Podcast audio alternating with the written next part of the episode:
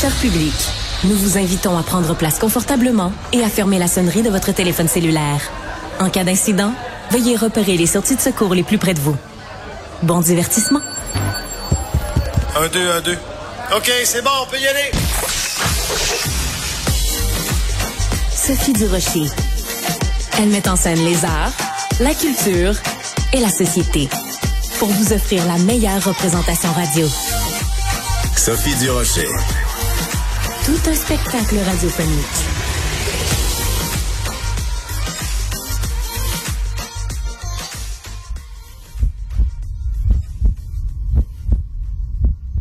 Et voilà, ce qu'on entend, c'est un cœur humain qui bat, un cœur humain qui bat. C'est quand même assez fascinant. Et si euh, vous avez eu des enfants, vous avez sûrement euh, vécu ce moment d'émotion intense où vous allez chez le médecin et euh, on place un stéthoscope ou un appareil quelconque sur le cœur de votre enfant et vous l'entendez battre pour la première fois, je pense qu'il n'y a pas un parent qui est pas parti à pleurer en entendant ce son-là. La raison pour laquelle je vous parle du cœur, c'est que je vous propose une entrevue avec Alain Vadeboncoeur, que vous connaissez bien, médecin urgentologue, 33 ans d'expérience, dont 22 à l'Institut de cardiologie, euh, expérience comme urgentologue. Et il publie ces jours-ci le livre Cœur du premier au dernier battement. C'est publié aux éditions de l'Homme. Il est au bout de la ligne. Bonjour, docteur Vadeboncoeur. Oui, bonjour, Sophie. Alors, euh, je trouve ça très intéressant que vous ayez choisi d'écrire un livre sur un sujet quand même assez pointu. On en a tous un cœur, mais on ne sait pas nécessairement comment ça fonctionne et que vous essayez, vous publiez donc ce livre pour essayer de nous faire mieux comprendre cette pompe.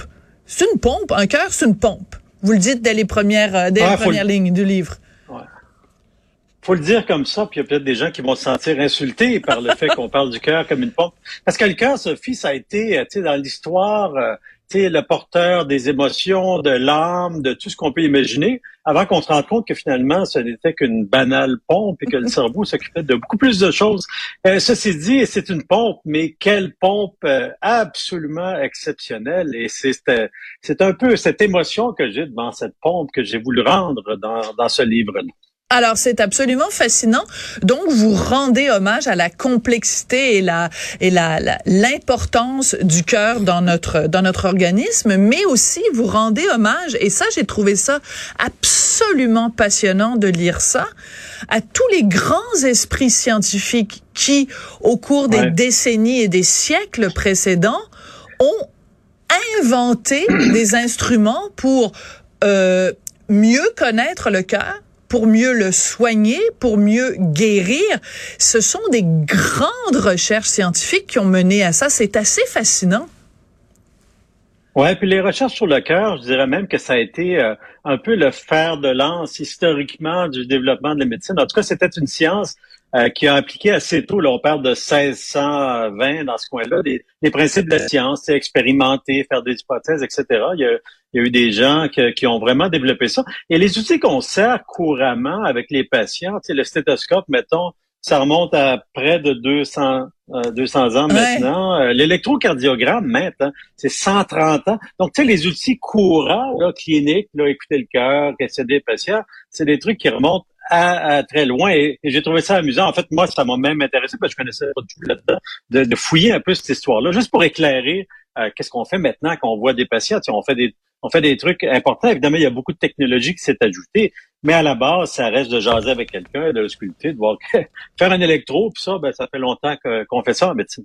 Mais je trouvais ça important, puis je reviendrai pas sur évidemment toutes les polémiques qu'il y a eu pendant la pandémie, mais je trouve que c'est important en 2023 d'écrire un livre pour dire, regardez là, ça fait des siècles que l'être humain euh, euh, produit des génies scientifiques qui n'ont que, que pour objectif d'améliorer la condition humaine. Et c'est important de donner un coup de chapeau à ces hommes et ces femmes-là.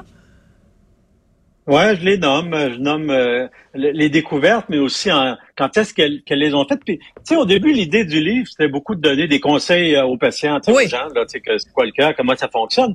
Mais en donné, je me suis dit, oh, ça vaut la peine de leur montrer d'où ça vient le cœur. Tu sais, euh, autant de la biologie du cœur que que dans l'histoire de la médecine. Et effectivement, cette médecine-là, elle est faite par une foule en fait de, de, de personnages qui sont euh, qui sont extrêmement importants et qui, et qui, chacun qui ont mis des jalons. Mhm. Et donc euh, ça, c'est pour éclairer le présent puis qu'est-ce qu'on fait aujourd'hui et qu'est-ce que c'est un cœur. Ça valait la peine de, de passer un peu par ce, ce, cet angle-là en tout cas qui m'a beaucoup moi personnellement euh, fasciné. Ben, en tout cas, c'est fascinant, je vous le confirme. J'ai lu le livre et c'est fascinant.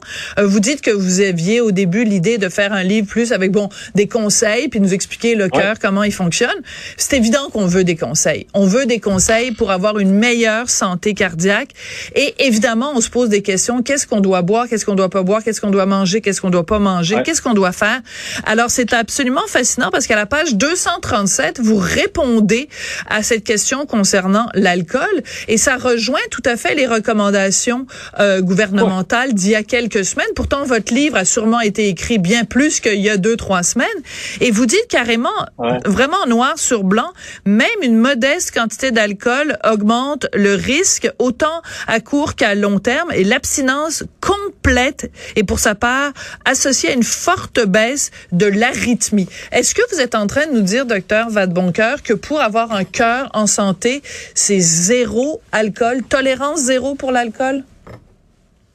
Non, parce que des, faibles quantités ont pas beaucoup de toxicité, mais ça dépend un peu du problème aussi qu'on a. Pour ceux qui font de l'arythmie, hein, la fibrillation auriculaire, j'en parle en long et en large dans le livre, euh, ben, cette arythmie-là est fortement favorisée, même par des petites quantités d'alcool. Fait que c'est sûr que, tu sais, c'est le fameux paradoxe français. Moi, j'ai toujours pensé que les Français voulaient se donner une bonne conscience pour boire le vin qu'ils boivent. Et, tant mieux parce que c'est très bon, mais mm. il demeure que je pense qu'il faut être conscient un petit peu qu'il y a certains risques associés et, simplement au moins l'accepter. Parce que tu sais, la, fameuse, les gens ont beaucoup en tête deux, trois consommations par jour. C'est vraiment des doses relativement élevées pour le cœur. Et ça, on le sait depuis assez longtemps. Moi, personnellement, je pense qu'il n'y a, pas de dose complètement sécuritaire, mais en bas de deux, trois consommations par semaine, c'est probablement marginal comme effet, là, surtout quand on parle des, grands problèmes. Donc, c'est pas le but, c'est pas de dire euh, buvez pas d'alcool, c'est simplement d'éclairer quel est l'effet de l'alcool. Mm-hmm. Ceci dit, il y a des, il y a plein de substances euh, comme le café qui sont au contraire fortement recommandées. En ben oui. À la grande surprise de tout le monde. Ah, mais ça, j'ai adoré ce passage-là. Je l'ai noté. J'ai mis une petite note ici. Lui parler du café. Ça, c'est une sacrée bonne nouvelle. Ça peut pas être juste des mauvaises nouvelles. Là, il faut arrêter le vin rouge, mais il faut continuer le café.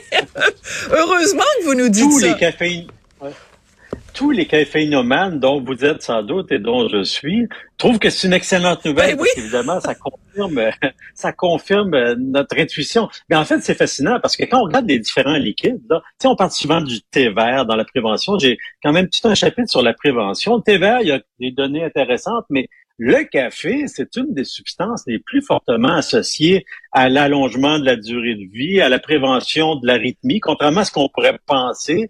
Pour la maladie cardiaque, les infarctus, tout ça, c'est un peu mitigé. C'est bon pour les femmes, pour les hommes, c'est un peu entre deux. Mais il reste que le, café, c'est une des substances, c'est une drogue, là, on se le dit carrément, mais qui est une des substances, la seule drogue probablement qui améliore l'état de santé, ce qui est quand même extraordinaire quand on prend notre café le matin, de dire, my God, je travaille pour ma santé en faisant ça. Alors, je sais déjà quel va être le titre qui va être accolé à notre entretien. Le café, deux points, la seule drogue qui améliore votre santé. Je vous adore. Absolument. Je, me lèverai pour vous embrasser, puisque moi, le thé vert, je trouve que ça goûte les vieilles chaussettes qui ont traîné sur le comptoir. Fait que le café, c'est très bon. Euh, on ne peut pas euh, parler de votre livre sans parler euh, du fait que vous le mentionnez. à une certaine époque, au Québec, il n'y avait pas de défibrillateur dans les ambulances euh, en dehors en tout cas de, de, de, Montréal, en dehors des grands centres. Vous avez travaillé activement euh, au fait qu'il fallait justement qu'il y ait des défibrillateurs beaucoup plus, euh, de beaucoup plus, qu'il y en ait beaucoup plus. Est-ce que aujourd'hui, en 2023, il y a suffisamment de défibrillateurs partout au Québec? Question numéro un. Et question numéro deux. C'est compliqué d'utiliser un défibrillateur, c'est à la portée de tout le monde? Ben, les défibrillateurs, moi, à l'époque dont on parle là, ça fait pas si longtemps. on parle du début des années 90. Il y en avait à Montréal parce qu'il y avait des médecins sur la route, mais il n'y en avait pas à l'extérieur. Et, et, je regrette, quand on faisait un arrêt cardiaque en 1980 à l'extérieur de l'hôpital, on survivait pas ou c'était hmm. exceptionnel que ça arrivait. Donc moi, j'ai travaillé avec d'autres médecins là, sur les premiers projets en Montérégie, par exemple, en 91. Donc le défibrillateur, c'est quoi? C'est un appareil qui donne un choc. Donc, euh, je parle beaucoup d'arythmie dans, dans, dans, mon livre parce que probablement que l'électricité du cœur, c'est une des plus vieilles sciences du cœur. En tout cas, les, hmm. les premières expériences et les premiers traitements, ça touchait beaucoup l'électricité du cœur. Donc, donner un choc sur une arythmie, ça l'arrête. Et quand c'est une arythmie mortelle, ben, ça sauve des vies, pas tout le temps, mais de temps en temps. Il y en a maintenant, évidemment, dans les ambulances, beaucoup de premiers répondants, évidemment, les, les ont. Il y en a de plus en plus dans les endroits publics, les arénas, tout ça. Et donc, euh, il y a des applications, même une qui s'appelle DEA Québec. Euh, qui est euh, la Fondation Jacques Champlain, pour localiser en fait le défibrillateur le plus proche à l'air drôle, mais on, il y en a beaucoup qui sont inscrits et on sait, ah, ben, il y en a un dans ce magasin-là, on va aller le chercher. D'accord. Euh, donc, il y en a de plus en plus, c'est très bien. Et c'est extrêmement simple à utiliser maintenant les, les, défibrillateurs, si on veut, euh, commerciaux là pour le grand public, parce que essentiellement, ça parle, ça nous dit quoi faire, puis on masse le cœur, puis on place les électrodes où ça nous dit, puis on peut sauver des vies comme ça. Euh, c'est sûr qu'on peut se faire former aussi, c'est bon, mais même sans formation, on peut les utiliser. Et sinon, on peut faire aussi euh, le massage cardiaque en chantant dans notre tête Staying Alive. Pouvez-vous nous le chanter, Staying Alive, en nous faisant le geste de quand on pompe sur le cœur? Un, un, je, peux difficilement le chanter, ça serait pas très agréable. Mais je peux vous dire que c'est une pièce qui a été enregistrée à 107. Ah. Et 107 par minute, c'est à peu près le rythme qu'il faut. Le battement du cœur. Même dans les cours de réanimation, on dit ça. Donc, je parle de la réanimation, évidemment. Ça aussi, c'est une grande avancée. Hein. Euh, le, massage cardiaque. Et donc, oui, euh, c'est sur là mais je, ne ferai pas l'offense à tes, auditeurs de le chanter. Mais je pense que Tristan est en train de travailler là-dessus, mais peut-être qu'on n'aura pas le temps suffisamment. Mais on, on, le connaît tous dans notre tête, donc c'est en fait de faire. Ouais, on, est, on peut faire la gestuelle aussi avec la tête, c'est bon, mais on peut, c'est surtout le massage. oui, c'est ça. mais c'est pour ça que je mets les mains 20 ans, euh, ouais. Je suis pas sûr qu'à 20 ans, ah. aujourd'hui, on sait c'est quoi Staying Alive, par contre. Attends, parce que Marianne Bessette, qui est notre euh, recherchiste et qui fait des premiers soins sur les stations euh, de ski, me fait, me montre euh, à Alain, docteur Vadeboncoeur, que c'est il faut mettre les mains comme ça quand on veut faire le massage cardiaque. C'est bien ça. Donc une main par-dessus l'autre, puis on chante, puis on se déhanche en chantant la chanson Staying Alive. Donc un livre très intéressant.